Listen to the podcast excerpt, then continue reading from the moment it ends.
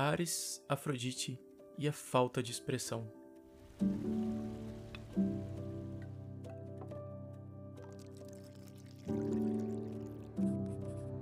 Inconsciarte, um podcast para reflexão. Com Felipe Coelho. Olá, jovens! Meu nome é Felipe Coelho e você está no Inconsciarte, um podcast para reflexão. Aqui eu sempre gosto muito de compartilhar algumas coisas pessoais que me fizeram pensar um pouco mais sobre a vida e sobre o que a gente pode aprender com ela e através dela. E hoje eu quero trazer um texto que eu escrevi há não muito tempo, por volta de 2021, 2020, acho que em 2020, quando eu estava terminando a pós de arte terapia, uh, onde eu estava estudando bastante sobre a nossa dificuldade de se expressar na sociedade e o que está por trás disso. E dentro da psicologia analítica, a gente tem uma, uma busca muito grande por, pelo estudo da mitologia grega. E os deuses da mitologia grega representam alguns aspectos ou partes, entidades que nos habitam. E estudando um pouquinho sobre isso, é, eu me deparei com esses dois deuses que falam bastante sobre a nossa relação com a dualidade do masculino e do feminino. E eu escrevi um pouco sobre isso, que na época eu tentei fazer um artigo, mas acabou virando somente um texto pessoal meu sobre esse tema, que hoje eu gostaria de compartilhar com vocês. É, eu espero que vocês gostem e no final eu vou deixar as minhas redes sociais para caso você queira entrar em contato comigo para falar um pouco sobre esse episódio ou qualquer outro. Ares, Afrodite e a falta de expressão. Não é de hoje que vivemos sobre uma grande dificuldade de expressar nossos sentimentos e emoções, e isso vem causando grandes adoecimentos da alma que refletem no corpo e no coletivo. A sociedade intitula e normatiza formas adequadas de ser, e isso nos constrói a ilusão de um encaixe necessário para sermos aceitos em sociedade, formando categorias do que é e do que não é aceito entre as relações. Com efeito, buscamos cada vez mais essa construção ideal dentro de nós, onde cada vez mais procuramos quem queremos ser e nos distanciamos de quem essencialmente somos. Tal característica peculiar constrói um pensamento estruturado de julgamento sobre o que posso e não posso sentir ou apresentar diante de alguém. Portanto, aquelas emoções ou características que não são pertinentes, tentamos descartar. Por conta disso, nos tornamos cada vez mais dependentes daquilo que nos é externo, e assim criam-se muitos medos o medo do julgamento, o medo de machucar ou de se afastar de quem se gosta. São grandes fatores de repressão da expressão das emoções, ou seja, daquilo que nos move, e condensa essas energias psíquicas num grande nó que já submerso no vasto plano desconhecido pela consciência. Tudo isso para responder à grande expectativa de ser o humano ideal que está além dos sentimentos negativos aos quais não se pode admitir. Fato é que toda esta depressão, ou seja, esta pressão para dentro, polariza toda uma energia psíquica favorecendo o adoecimento. A dificuldade de se expressar os sentimentos e emoções, talvez por nunca o tê-lo aprendido quando mais novo, faz com que nos desconecte com partes essenciais daquilo que é primal do ser humano. Criamos dentro de si, portanto, um grande buraco de quebra-cabeça onde espera-se que a pecinha do outro vá preencher e completar.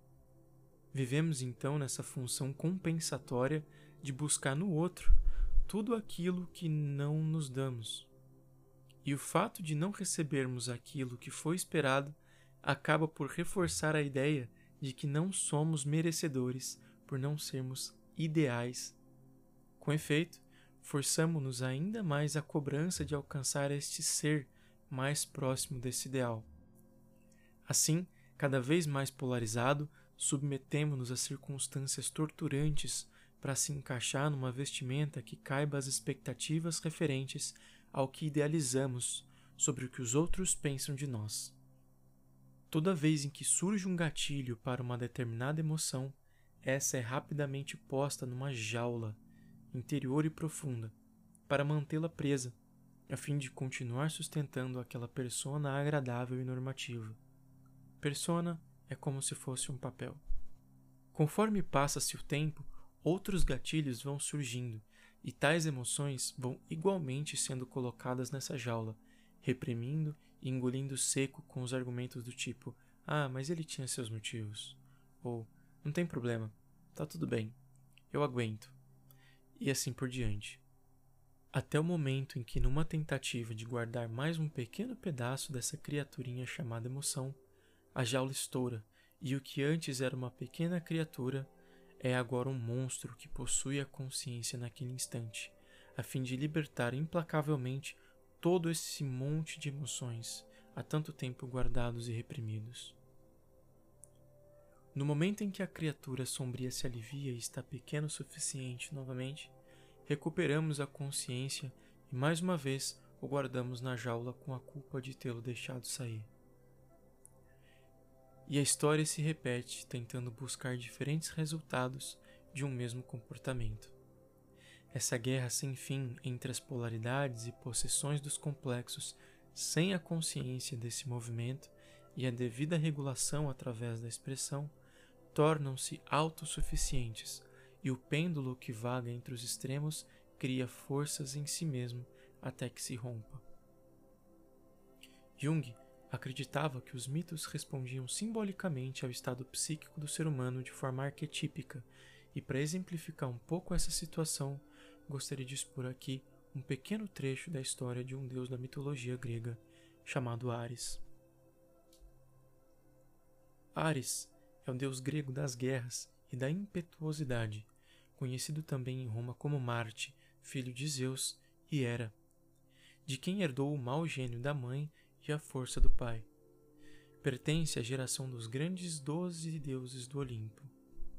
Caótico e destruidor, apenas teve seu sossego nos braços de Afrodite, deusa do amor e da beleza, que dali retirou-lhe o que lhe faltava.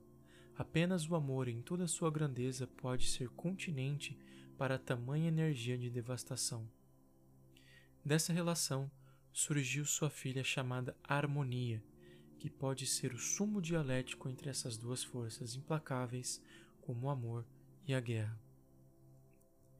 Vivemos socioculturalmente sobre essa energia afrodisíaca baseada no princípio do prazer, da beleza e da aparência, mas de pouca energia de movimentação e ação, o que faz com que o foco da energia psíquica se concentre para cima, para frente e para fora, polarizando o nosso estado psíquico.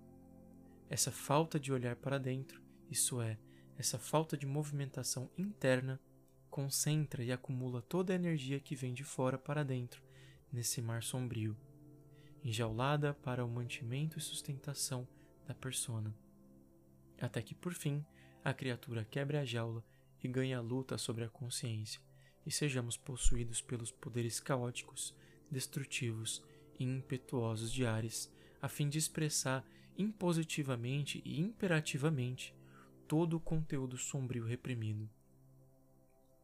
Ao voltar à consciência e ser tomado novamente pelo complexo do ego e tomar notas das consequências, muitas vezes inaceitáveis pelo mesmo, nos submetemos novamente à cadeia de cobrança para responder às expectativas e à culpa de tê-la deixado falhar.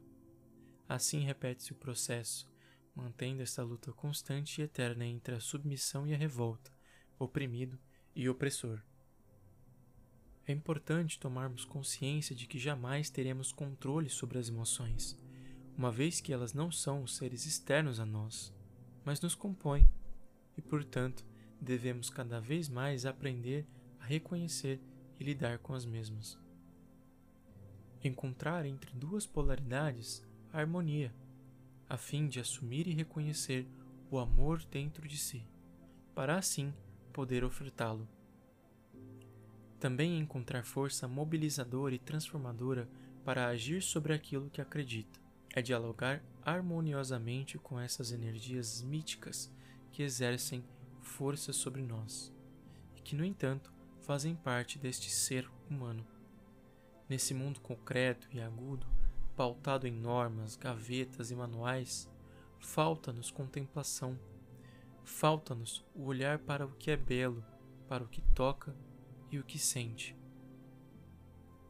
A arte e a poesia de se viver inteiro nos dá a mão e oferece repouso e descanso em meio ao conflito diário de ter de parecer ideal.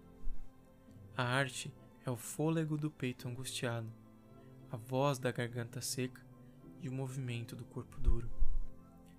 É nela que se encontra o buraco na gaveta e o ânimo da alma. O oposto da depressão é a expressão. Portanto, ao falarmos de cuidado emocional, estamos falando de cada vez mais aprender a lidar com os vários eus que nos habitam. Encontrarmos o equilíbrio através das mais variadas formas de expressão simbólica do que nos permeia, para que não haja necessidade de chegar no outro extremo e sermos acometidos pelos poderes destes seres mitológicos de forma tão polarizada. A habilidade de nos harmonizarmos e melhorarmos cada vez mais a expressão do que sentimos, a fim de assumirmos para nós mesmos aquilo que é essencialmente humano: o sentir. Bom, jovens, esse foi o texto.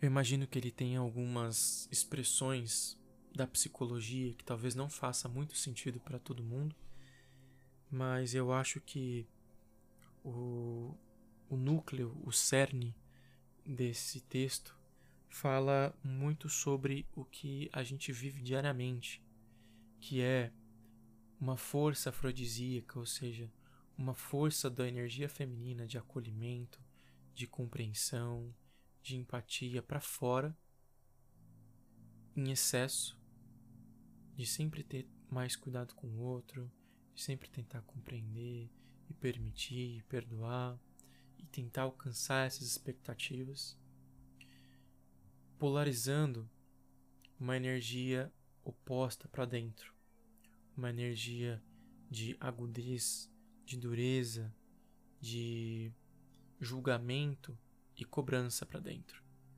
Em outras palavras, é a gente ser extremamente mole para fora com os outros, extremamente duro para dentro e consigo.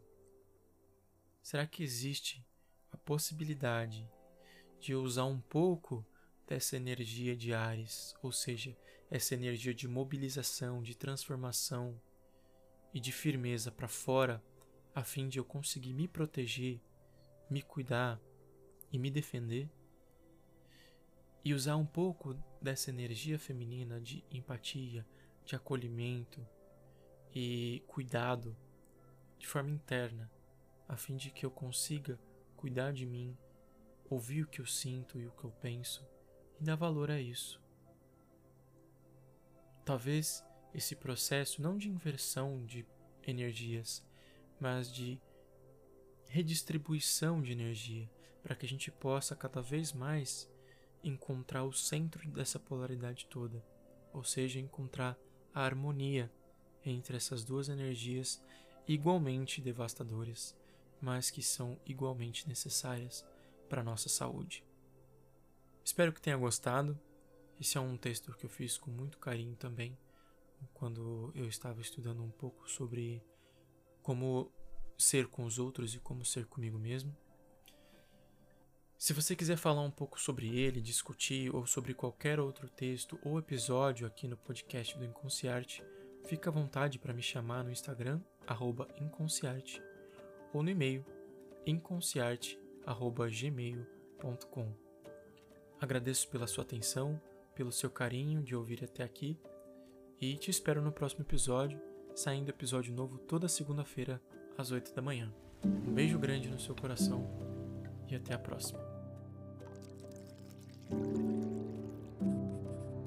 Inconsciarte, um podcast para reflexão. Com Felipe Coelho.